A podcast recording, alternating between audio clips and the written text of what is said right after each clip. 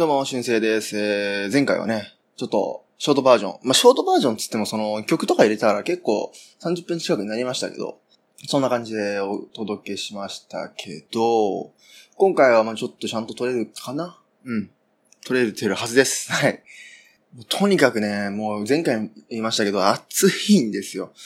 37度、8度とかもうね、考えられないですね。僕はあの、冬の方が好きです。うん、もうね、冬の方がいいです。あの、暑い日よりも寒い方がいいです、まだ。うん。そう、あのー実はね、この番組というか僕のポッドキャスト全般なんですけど、その、 Audacity ってね、アプリを、あの、僕2期から扱ってるんですよ。編集で。あの、1期の時は AVI ユーティルっていう動画ソフトで、動画ソフトで音声を作ってたんですけど、まあ2期からはちゃんとオーダーシティで細かくやるようにしてるんですよ。で、あの、 Audacity のね、ノイズ除去のねやり方を僕間違えてた。うん。もう使い始めてからずっと。なんか2段階で書けるんですまあちょっと細かい話になるんですけど、こう、なんか2段階で書けるらしいんですね。その、最初にノイズだけの部分、なんか喋ってない部分を選択して、で、ノイズってこれですよっていう風に、こう、機械に覚え込ませてから全体のトラックからノイズを消すっていうやつなんですけど、僕その最初のノイズの部分だけを、こう、覚えさせるっていうところで、全体のトラックを選択してたんで、単純に、まあノイズも消えてるんですけど、ノイズも消えてるんですけど、なんかノイズ消した上に声もめっちゃちっちゃくなるみたいなので、なんかノイズ除去使いづらいなと思って、実は僕、基本的に、えっと、今までノイズ除去っていうのをしてなかったんですよ。ポッドキャストで。で、この前ね、ちゃんと説明を見たらね、ちょっとやり方が違った。で、それでちゃんとしたやり方やったらね、あの、声もそんなに小さくならずにノイズだけスッとなくなったんで、あの、やり方が違いました。はい。ということでね、少しだけ、えー、これからちゃんとかけるんで、少しだけノイズがね、えー聞きやすくなってるんじゃないかなと思います。ただ今の、この時期に関しては単純にエアコンの音が入ってるっていう、そういうのもあると思うんで、そんなにって感じですかね。でもまあまあまあ、そうなんですよ。恥ずかしいですね。だっても、ポッドキャスト中学生ぐらいとかやってて、未だにノイズ除去のやり方を間違えてたっていうね、恥ずかしい話ですけど、はい。えー、まあこれからね、ちゃんとやりますんで。あと、その、ボイスレコーダーは僕ちょっと欲しくて、今までね、iPhone 撮り一本でね、こう駆け巡ってきましたけど、駆け巡ってきましたけど、ちょっとね、こう、スマホとで調べながら録音とか、あとまあ、外のね、まあ、今後誰かと、ポッドキャストの方とお会いした時とかに、こう、パッと出せるように、まあちょっと、ボイスレコーダー的なの、一台あってもいいかなって最近思い出してですね。ただそんなに高いのを買うわけにいかないんで、まあ Amazon で買えるちょっと安いレコーダーを欲しいんで、おすすめがあったらぜひ、特にポッドキャストやってる方とかね、教えてください。あの、まあちょっと今度誰かに聞聞きに行こうかなと思ってるんですけど。はい。そんな感じですかね。うん。まあこの iPhone も iPhone でね、あの撮ったやつをあのワンドライブに上げて、その、ね、Wi-Fi 上でこうやり取りができるっていう良さもあるんですけど、まあまあまあ、ボイスレコーダーね、あってもいいかなっていう感じですよ。はい。ということで、はい。今日も元気に行きましょう。ポットレの、ポットレの、ポットレの、ポットレの、ポットレの、ポットレのキャスト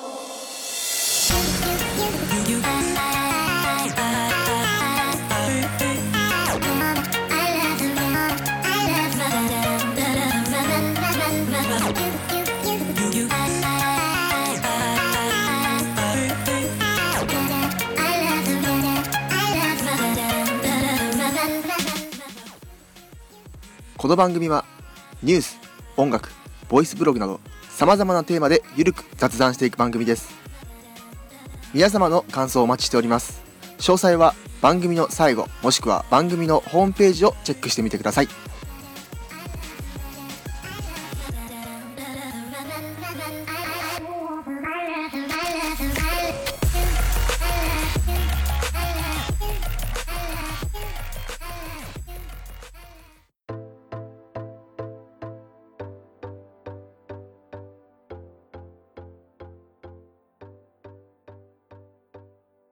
さあさあさあ、もう第81回ということで、もうね、2期始まってから21個目ですよね。はい。まあちょっと、1, 1期よりはちょっとペースゆっくりですけどね。まあゆっくりやっていきますので、まだ100回達してないですから、もうこの後発の番組、僕、ボットリのキャストよりも遅く始まった番組でこう、すごいね、ハイペースでこう、投稿とかしてる番組とかにはもうガンガンね、もう100回だとか150回とかありますしね、もう1000回を超えてる番組もね、中にありますから、あそれはもう僕よりももっと何年も前から始めてる番組ですけど、とかとかね、あの、ありますんでね、まあゆっくりやってきますよ。うん。ただまあ100回になった時に何をするかとかそういうのは全く考えてないです、僕は。その、多分普通に100回ですっていう配信をするんじゃないですかね。特にこうなんか企画もそんなないんじゃないかな。はい。思いつかないですね。ということで、えー、今回はですね、久々の意識調査でいきたいと思います。はい。えっ、ー、と、まあちょっとしばらく見れてないんでね、だいぶこう変わってますけどね。行きましょうか。では。一つ目、中古のスマホを買ったことある？ということで、中古のスマホ、いわゆる白ロムってやつですかね。えー、総務省と中古スマホの業界団体は、えー、傷や電池などの状態に応じて品質を等級で表示するなど、あというか言い方、消費者が安心して購入できるような民間の、えー、指針を10月に策定します。あなたは中古スマホを買ったことありますか？ということで、あの、言ってますよね。この、ブックオフとか、まあ、中古屋の普通の中古屋さんでもね、そっち携帯ショップとかで売ってますけど、で、それを買って、あの、SIM カード挿して使えるよう的なね。うん。えー、ないが88.4%、あるが11.6%です。僕はないですね。何台もありました。特に中にもいいものありましたとか、えー、買って電池だけ交換しますとか、お金がないんでやりますとかね。あと、サブ、サブ機その2台目がちょっと欲しいみたいなので、は中古にしますとかね。ありますね。まあでもね、どうせ携帯側ならね、誰かが使ったやつじゃなくて、えー、新品がいいよねっていう感じですよね、基本はね。うん。まあゲーム機とかもね、中古買ったりすることがあると思うんですけど、まあそれと同じ感覚で買えるかどうかって言ったらまた違うかな、みたいなね。ま、あともう本当にスマホゲームをやるためだけに、えー、スマホ欲しいからそれは中古でいいとかね。えー、まあそれはサブ機的な考え方ですけど。ね。皆さんは買ったことありますかね？うん。まあ、でもまあ、新しいスマホの方がいいっていうか、そのほら、古いスマホはだんだん使えなくなるじゃないですか、このサポートとかでね。あの iPhone がね、その、性能を下げてたみたいなね。あれ iPhone の電池交換1年、今年1年はなんかすごい安くできますよね。もうそろそろやろうかな、僕も。最近ちょっと電池、なんかね、もう劣化だいぶしてきてるなと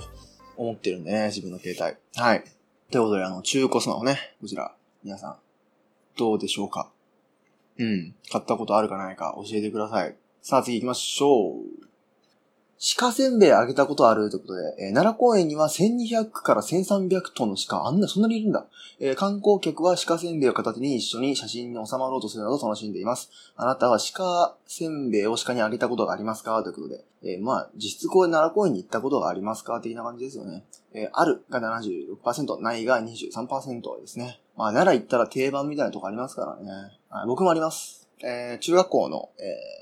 修学旅行ですね。やっぱこの東京の方とかにいると、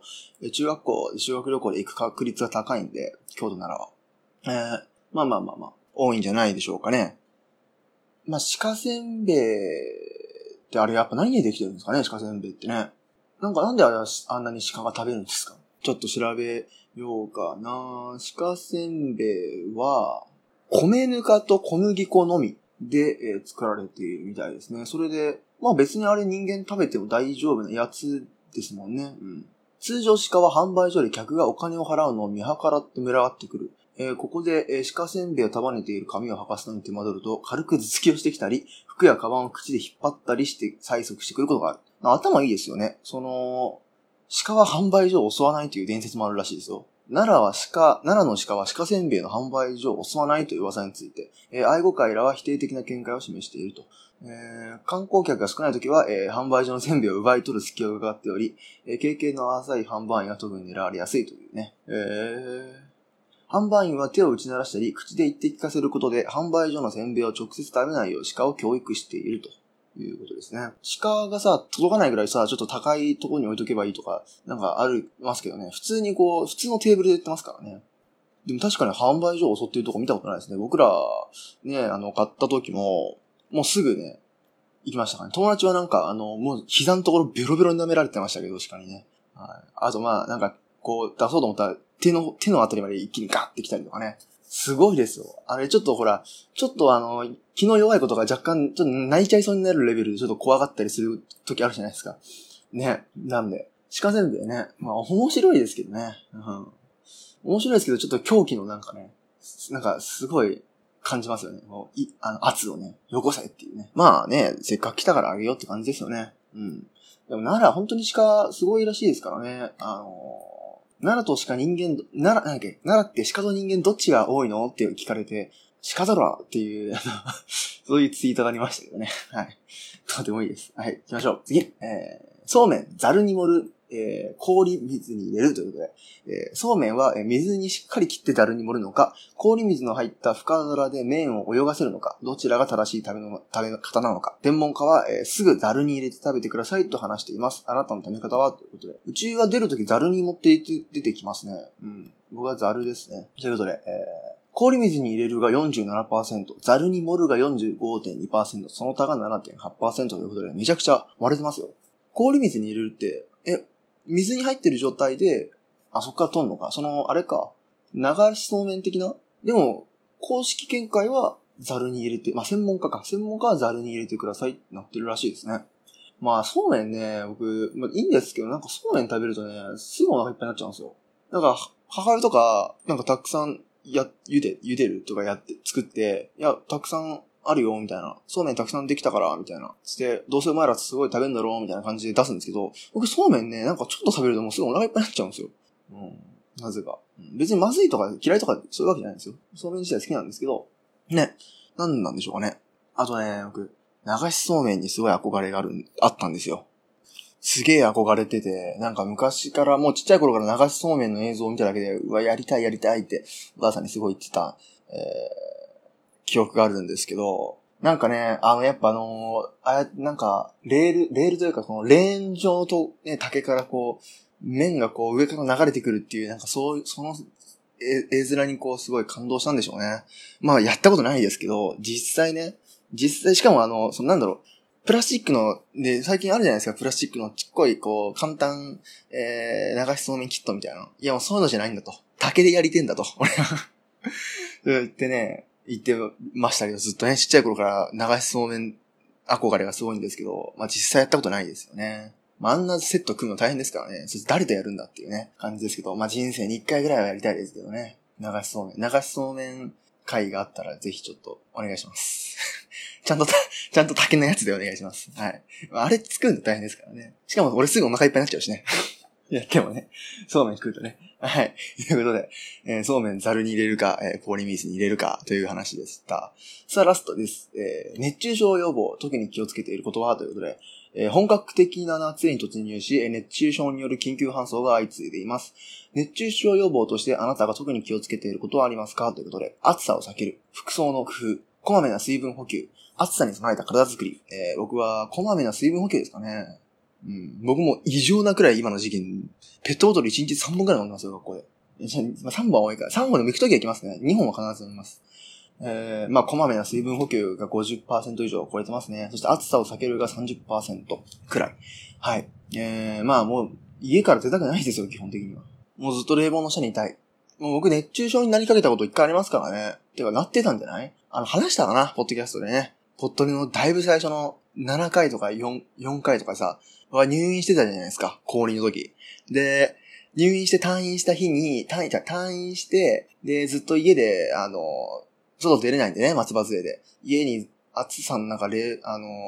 冷房の下にずっといたんですよ。外に出ないんでね。で、母親に、あんた外出なさいとそろそろ。松葉杖でいいから、駅前の、あの、ご飯屋さん一緒に行くよって言われて。で、行った、で、出てった日が、なんか、その、その年最大の猛暑で、なんか35度超えみたいな。で、もうさすがに1週間以上冷房の中にいた、俺耐えらんなくて、普段だったらね、歩いて15分もないくらいの最寄り駅なのに、30分以上かかって、しかも松葉杖でね。で、飲み物飲んだ途端に気持ち悪くなっちゃって、つって、結局、最寄りの駅にすらつけずに、えー母親に車で迎えに来てもらうっていうね。えーことがありましたけど、あの時は一番気持ち悪かったですね、暑さの中にいて。うん。あれがまさにね、中症ってやつだと思うんですけど、まあね、僕は今、水分めっちゃ取ってますから。あのーもう大学に行くまでにペットボトル1本飲み終えるみたいなね。で、大学でもすぐイロハス買っちゃってね。うん。イロハスか緑茶どっちか買ってるんですけど、あやたかがイロハスかみたいなね、感じになってるんですけど、もうね、すぐ飲んじゃうんですよ。うん。なんでこの時期は本当に水分大事です。まあ別にね、水分飲むの悪いことではないですから。むしろね、熱中症を下げてますからね。うん。まあ、なんかどっかでこの、どっか心の中であの、あの日の教訓みたいなのがあるのかもしれないですね。あの日の恐怖が、あの、心の中に、あの、まだ残ってんのかもしれません。ということで、皆さんも熱中症、えー、気をつけてください。はい。ということで、今回は4本。中古スマホ、そして鹿せんべい、えーそしてそうめん、そして熱中症に関する、えー、意識調査、4本でした。皆さんの、えー、ぜひ、意識を、教えてください。皆さんの意見、待ってます。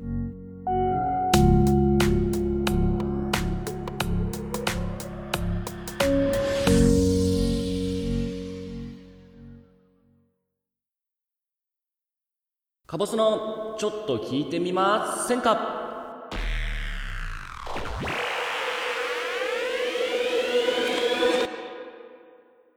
こんにちは。あーカボスでございます。えー中国語をね、まあ少しでもかじった人だったら、えーわかると思うんですけど、あのね、中国の方が、えー日本に来て、えーすごいびっくりする、えー標識があるっていうんでね、なんだなんだって言ったら、あの、温泉ってあるじゃないですか。日本ってたくさん温泉あると思うんですけど、その温泉入って、そしたら、もちろん男性用のお風呂と、えー女性用のお風呂で、えー分かれてると思うんですけど、あそこに男湯、女湯って書いてありますよね。あれ、中国では、あの、お湯の湯っていう字を書いて、あの、スープっていう意味があるんですね。あーだから、中国の方が、えー銭湯とか、えー温泉とかに行くと、男スープってなんだって、女スープってなんだよ、えーみたいな感じになるらしくて、まあ同じような、まあ同じ字だけど、意味が違うみたいなやつでいくと、えー、麻雀。えー最近、カボスくんはね、えー、麻雀にドハマり、えーしてましてね、毎日、えー打ってますけれども、ゲームでね、ほんと全自動タク欲しいんですけどね。すごいね、あれ、すごい、もう、十何万とか、えー、するんだから、あれは高いよね。そうそう買えない。うん、まあ、その話は、えー置いときまして、あれ、麻雀って、日本の人が見たら、あの、ね、麻雀だなって、あのゲームだよなって、まあ、知らない人でも想像はつくとは思うんですけど、えー中国ではね、えー麻雀と書いてあれ、スズメっていう意味なんですよね。鳥の。もちろん日本でもあの、ジャンっていう字はスズメって読むけど、麻雀と書いてあの鳥の、えースズメ、えーなんですよね、中国では。だから、なんで日本はこんなにスズメ屋さんがあるんだっていう、えー雀荘を見るたびに、えー思うみたいですね。と、えー中国語の先生に習いましたけれども、まあ、実際ね、本当に中国人の方がそう思ってるかどうかは、えーわかんないんですけど、確かに字を見ると、あ、そうだなって、私も思ってる次第でございます。参りましょう。さあ、やってまいりました。カボスのちょっと聞いてみませんかのお時間でございます。皆さんどうぞよろしくお願いいたします。はい、えー、前回ね、あのーもう忙しくなくなったんで、えーこれからバンバン出していきますなんて、えー言いましたけれども、なんだかんだ前回の収録から、えー今回の収録まで1週間、えー空いておりますので、えー全然バンバン、え収録できてませんけど、まあ、その前までに比べると、えまだ忙しさはね、え減っては、まあ、いるとは言ったものの、えー気がつけばもう7月でございますからね。えー今月の中盤からもうレポートや、えーテストやらなんやら始まっててくるので、えーその期間が来ちゃうのでね。あまあ忙しくなるんですけどね。まあでもすぐ夏休みだから、あ、早いなーっていう感じで、この前4月だった気もするけどね、えーこうやって俊生くんのポッドキャストにね、ポッドでのキャストに、えーお邪魔させていただきまして、もう3ヶ月ぐらい、えー経ったというわけですね。いやー、早いなー まだまだこれからもね、えっと、お邪魔させていただくつもりでございますので、はい、えー、よろしくお願いいたします。ということで、まあ、さっきの、おー麻雀の話とかもそうなんですけど、最近なんか中国に関する知識っていうかお話多いなぁと思って、中国の話とバスケの話しかしてねえじゃねえかなんて、言われるかもしれないんですけどね。うん、なんか話そうって思うと、うん、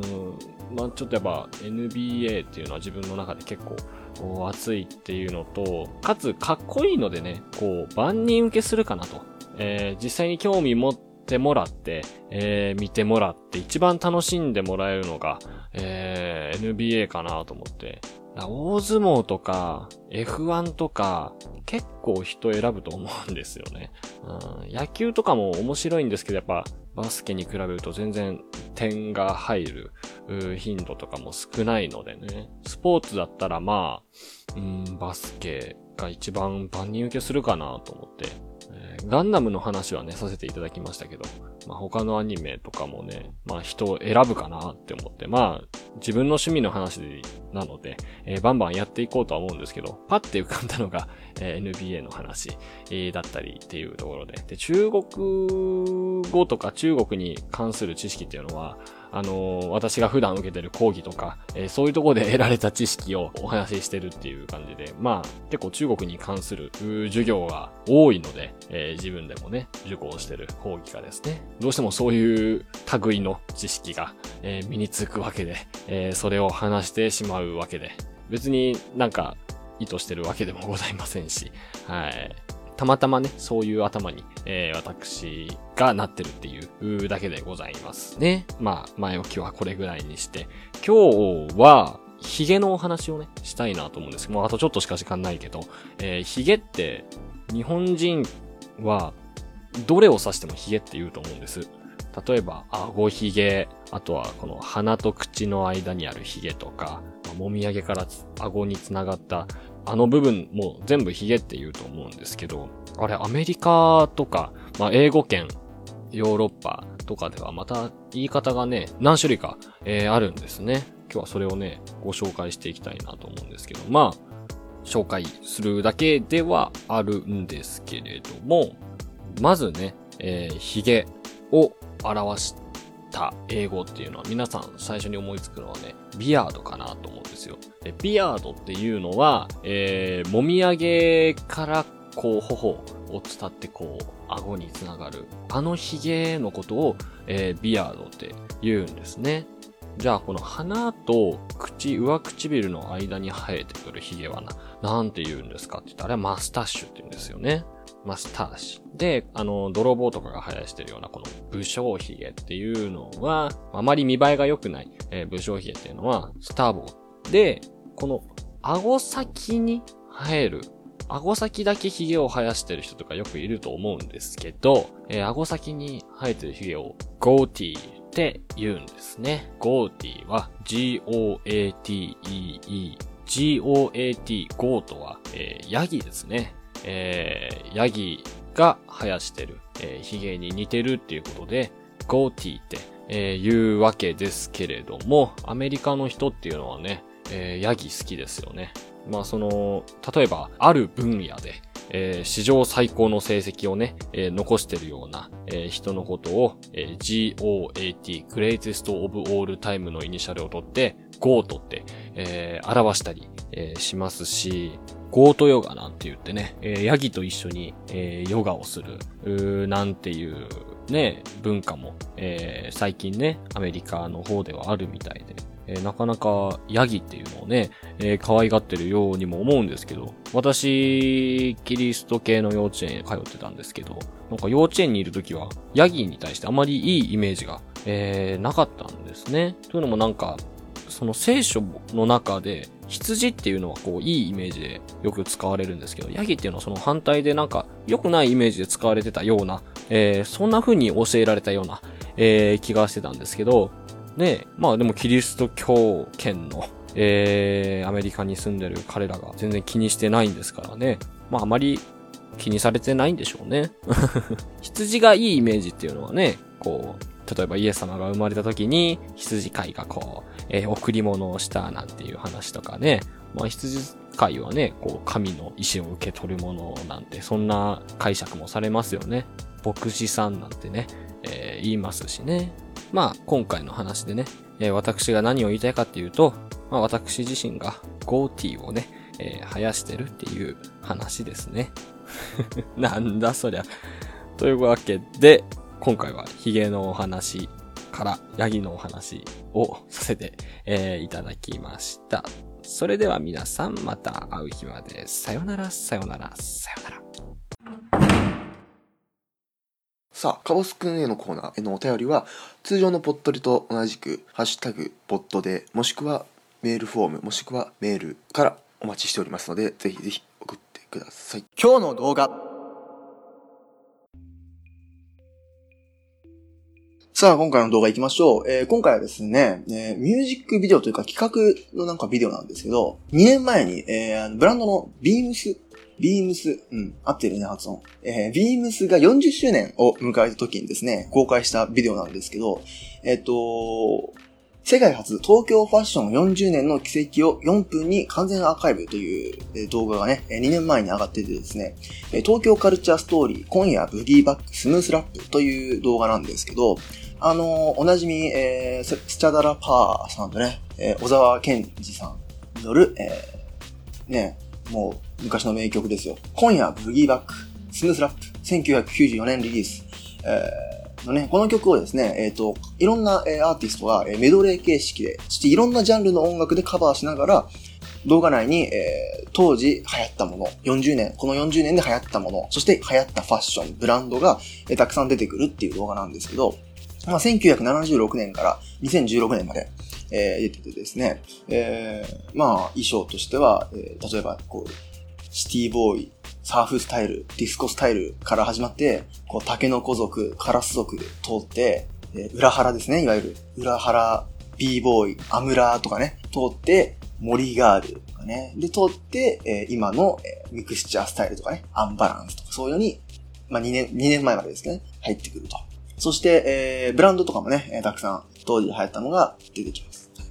そして、えーその、今夜はブギーバックを、えーその、いろんな年代で流行った音楽ジャンルとともにカバーしている、たくさんのアーティストも出ててですね、えー1970年代シティポップ、ニューウェーブ、ね、戸川純さんとか出てて、1980年代、ロックンロール、えーダブ、ダンスポップ、森高久人さんが出たりしてですね、えーそして、えー1990年代になると、オルタナティブ、オルタナティブロック、渋谷系ヒップホップ、サイプルスユノさんラッパーのね、とか、えー出てきます。そして2000年代になると、えーメロコア、えーテクノ、エレクトロニカ、えーポストロック、そしてボーカロイドがここで出てきます。えー、笹倉ゆけいさんと、えー、初音ミクが、えー歌っております。はい。そして、えー2010年代になると、えーアイドル、チームしゃちほこ、そして、えークラウドラップで、えー豆腐ビーツと仮谷せいらさん、えーそして、えーアシッドジャズロック、最後はアシッドジャズロックで、えっと、なんか Suchmos の人、わかんないですけど、なんか Suchmos の人が出てきます。はい。そして、その、まあ、音楽、そしてファッション、そして、ブランド、この3つで、えメドレー形式で、映像と音楽のメドレー形式で40年間を振り返るといった形の動画になってます。えーそして、えっと、まあ、あの面白いですよ。まあ、昔のことは僕よくわかんないんで、ね、昔のことっていうか、ファッション時代もよくわかんないんで、ファッションのところはちょっとよくわかんないんですけど、あの 音楽がね、いろんな音楽が、いろんなタイプのジャンルで V ギバックを、えーその、カバーするっていう、このメドレー感が、えーとてもいいのでね、えーぜひ皆さん見てみてください。そしてあの、ファッションとか詳しい人とかね、特にこう、昔のファッションとかを見て、あ、こんなんあったな、みたいなのをね、ぜひ、えーチェックしてもらえると面白いかなと思います。はい。ということで今回は、ビームス40周年記念プロジェクト、東京カルチャーストーリー、今夜、ブギーバックスムースラップのミュージックビデオです。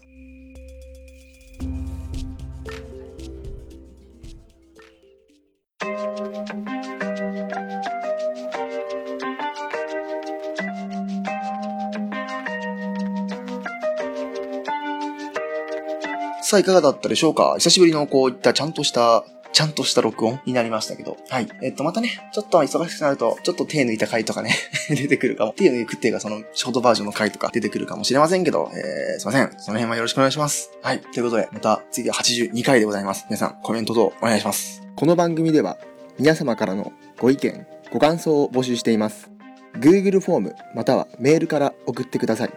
匿名希望の方はショートメッセージサービスサラハを開設しているのでそこから送ってください。メールアドレスは saturday.podcast.gmail.com Twitter は @podtode。ハッシュタグは、ハッシュタグ、ポットでです。ハッシュタグツイートもお待ちしております。その他、細かい詳細は、ポットレのキャストホームページをご覧ください。それでは皆さんまたお会いしましょう。では。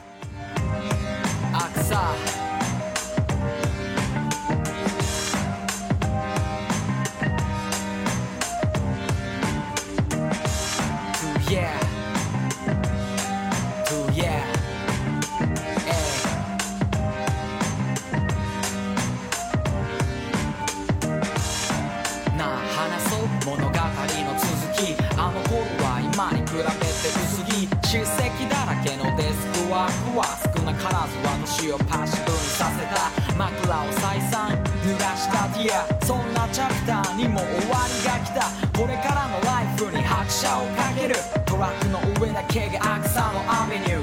Feeling ネガティブなマインド。How come うまくいかないの？Flying ゼタロロの態度。当然の way 景は論点。